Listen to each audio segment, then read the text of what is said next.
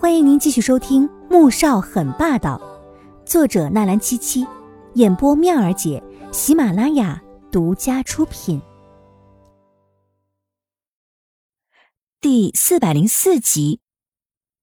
没过多久，医生出来了，魏秀秀也被推出来。医生，我妈怎么样了？穆恩立刻跑了过去。是休克性的昏厥，抢救过来了，已经没事了。现在在医院观察几天，不过记住了，以后不能再刺激病人了。医生说完，便转过身来交代护士细节。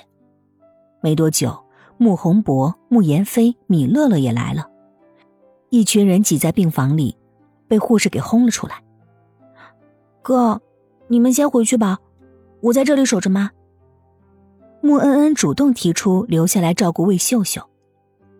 穆萧寒点了点头。没再多说什么，便要离开了。穆宏博叫住了他：“小寒，等一下，我有话和你说。”穆萧寒站住，看着父亲：“什么事？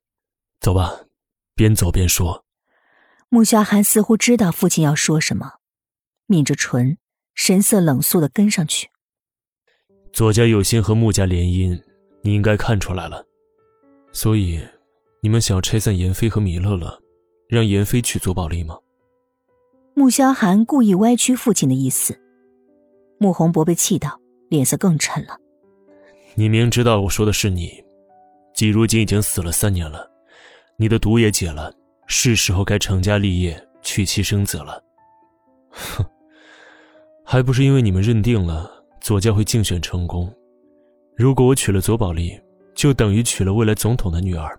穆坚家也得掂量着收敛一点，对吗？穆萧寒毫不留情的戳穿父亲的打算。穆宏博脸色一青一白，顿时十分的难看。既然你们认定了左家会竞选成功，那我倒要帮一帮宋家了。穆萧寒发出了一声冷笑，就凭着左印想抢他的阿锦，他都不可能让左浩翔坐上总统的位置。你是不是疯了？你大伯说过。穆家只会效忠国家，至于谁当总统，我们绝不站队，也不插手。穆宏博不敢置信的看着儿子：“是吗？那你们想让我娶左家的女儿，就不是站队了。”穆萧寒更生气的是，穆家什么时候开始要靠联姻维系家族的荣誉和繁荣了？你总不能这一辈子都不结婚生子吧？既然要娶，就娶一个好的回来。穆宏博确实是动心了。如果儿子能娶未来总统的女儿，对穆家当然只是有无限的好处，更别说穆坚家现在又在蠢蠢欲动。好的，穆萧寒再次发出了一声冷冷的嗤笑，神情却是充满了不屑。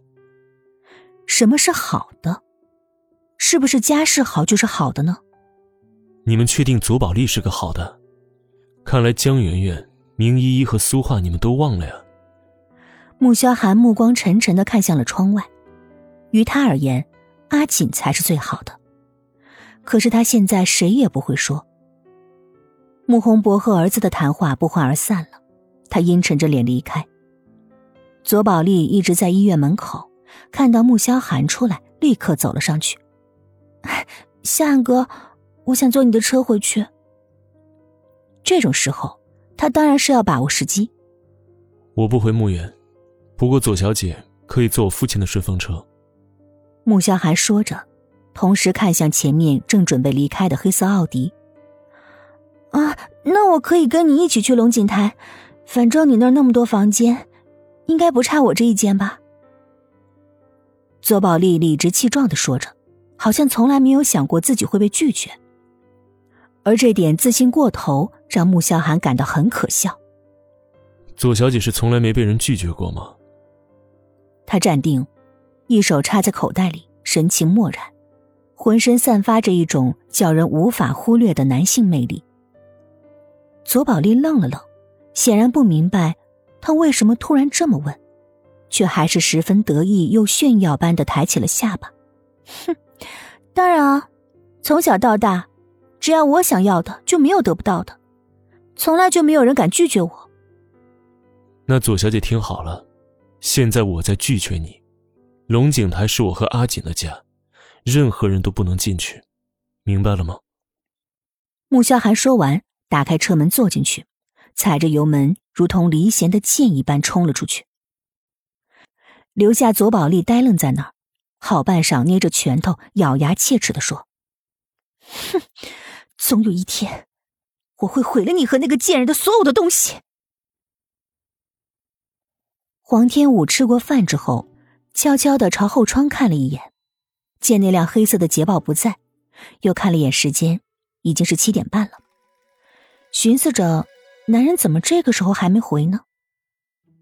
等他走出大门的时候，才惊觉自己一定是魔怔了。小五，你要去哪儿啊？黄天觉挂了电话，就看到妹妹往外面走，立刻问了一声：“啊，我。”散步啊！黄天武回过神，想进去，又觉得自己的行为太过奇怪，便随便找了个借口搪塞。黄天觉知道他有饭后散步的小习惯，便不再多问，进了屋里。本集播讲完毕，感谢您的收听，记得点赞订阅哦。